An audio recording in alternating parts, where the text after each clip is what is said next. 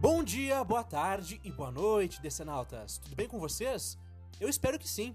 Aqui é o Pedro Kobielski, o Kobe, e este é o Muralha Talks, a sua resenha semanal de DC Comics.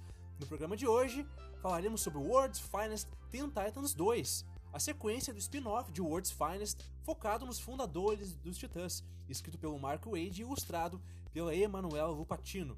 Esse foi o quadrinho escolhido pelos nossos apoiadores para ser resenhado hoje. Para virar membro e ajudar a escolher os quadrinhos que a gente resenha aqui, acesse catarse.me barra muralha e se torne um muralheiro a partir de apenas 5 reais. É isso, gente. Bora pra resenha!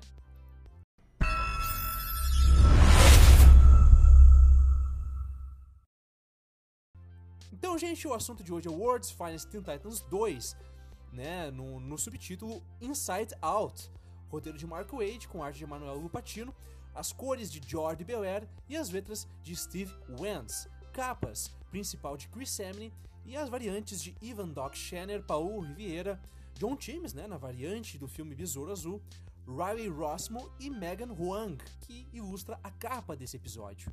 A resenha, a, desculpa, a sinopse oficial divulgada pela DC Comics está escrita assim: Bem-vinda a Metrópolis, moça maravilha. Na esperança de se reconectar com suas raízes humanas, Donna Troy deixa Temícera para a cidade do amanhã.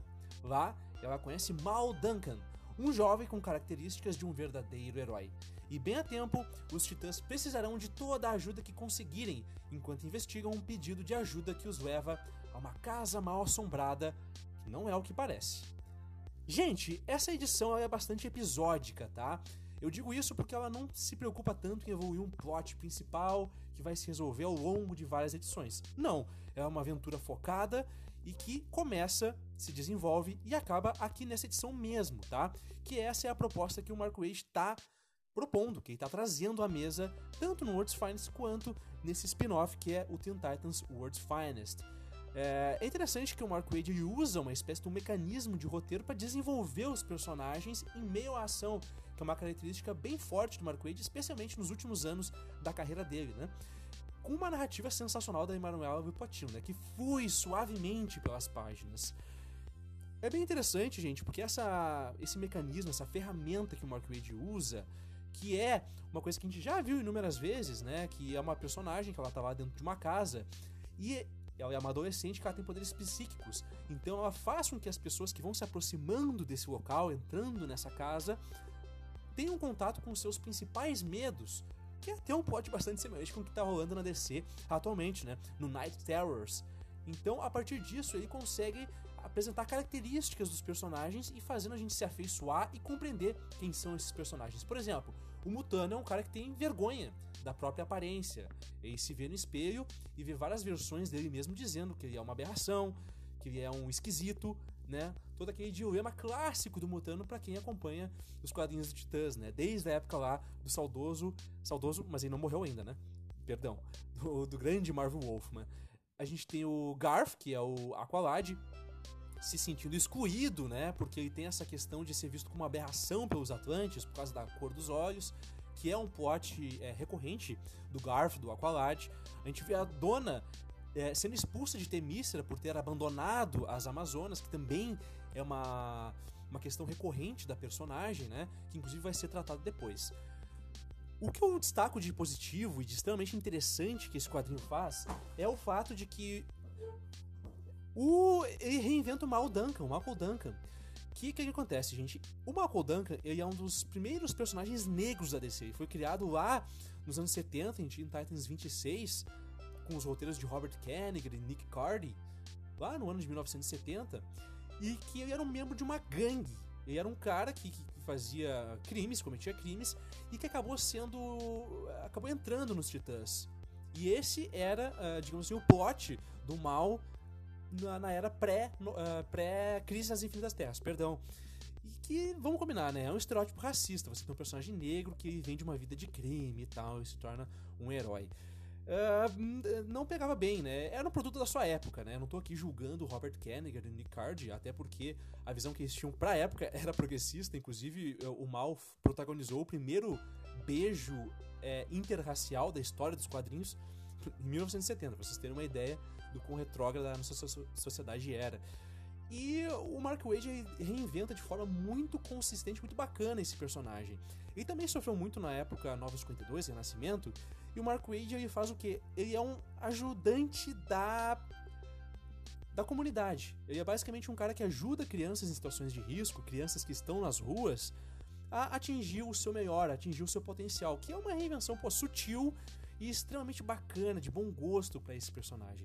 Isso é bastante interessante, tá? Nós também temos aqui a, a, o acréscimo né, de dois personagens novos, que são, na verdade, membros clássicos dos, dos Titãs, que são a Livit e o Gnark. A Livit aparece mais um pouquinho, o Gnark ele é bem... Uh, bem coadjuvante, aparece bem pouco, né? Mal tem falas. E é isso, né, gente? A gente também tem aqui o, o desenvolvimento do Malcolm Duncan já com a abelha, né, a Karen Beecher, que na atual cronologia da DC Comics são casados e têm uma filha. E esse quadrinho aqui se passa em torno de 10 a 15 anos no passado. Então aqui a gente vê o início dessa relação, né? O início da criação da química entre eles. Mas, gente, eh, não tem muito assim o que falar além disso. É uma aventura autocentrada, uma aventura contida que começa e termina nessa página. O, uh, o que uh, diz respeito ao plot central do quadrinho como um todo, acontece em um quadro, em um painel. Não é uma coisa que vai tomar muito tempo, na verdade você pode ver isso aqui bem tranquilo, sem se envolver com nada.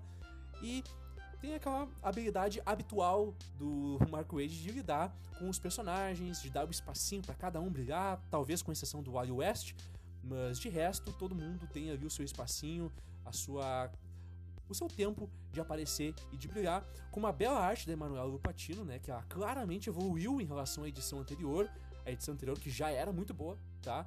Então ela entrega aqui uma narrativa ainda mais coesa, clara e dinâmica, e é claro com as cores da melhor colorista do mercado, que é a Jordi Belair, ah, colocando ali um contraste muito bacana, fazendo a gente compreender exatamente o que, que cada coisa é, certo? Trazendo o, o uso das cores para ajudar a ilustrar, junto com a Emanuela Lupatino, e que passa essa sensação de que o quadrinho está num período incerto do passado, não sabemos exatamente quando, mas está localizado no passado. Enfim, mais um ótimo quadrinho, é um quadrinho que está sendo bem gostosinho, bem divertido de ler, tal qual o seu, digamos assim, gerador, que é o World's Finest Melhores do Mundo. É isso, gente. Essa foi a nossa resenha de hoje.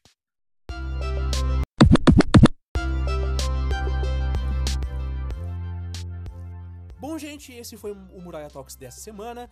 E a gente sempre lembra que o programa é um oferecimento dos muralheiros, tá? Então fica o nosso muito obrigado aí para Antônio Gonçalves, Arnaldo Madeira, Emanuel Nascimento, Igor Tavares, João Paulo Ranque, Luiz Fernando Júnior, Matheus Teixeira, Mônica Cabreira Kobielski, Paloma Batista, Paulo Ricardo Kobielski, Vitor Cabreira e o Wellington Teixeira do Carmo. Valeu, gente! Muito obrigado a todos vocês, tá bom?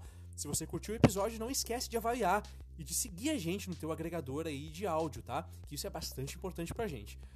Estamos com o Muralha da Fonte Podcast em todas as redes sociais. Então, para achar a gente, digita lá Muralha da Fonte Podcast no Twitter, no Instagram, no Facebook, no Buscar e no Threads, que tu vai achar a gente, ok? Se tu for um assírio babilônico ou meramente um leitor de text, manda um e-mail pra gente, tá? Em muralha da fonte podcast gmail.com. É isso, gente. Um grande abraço e até a próxima. Não se esqueçam, hein? A muralha fala.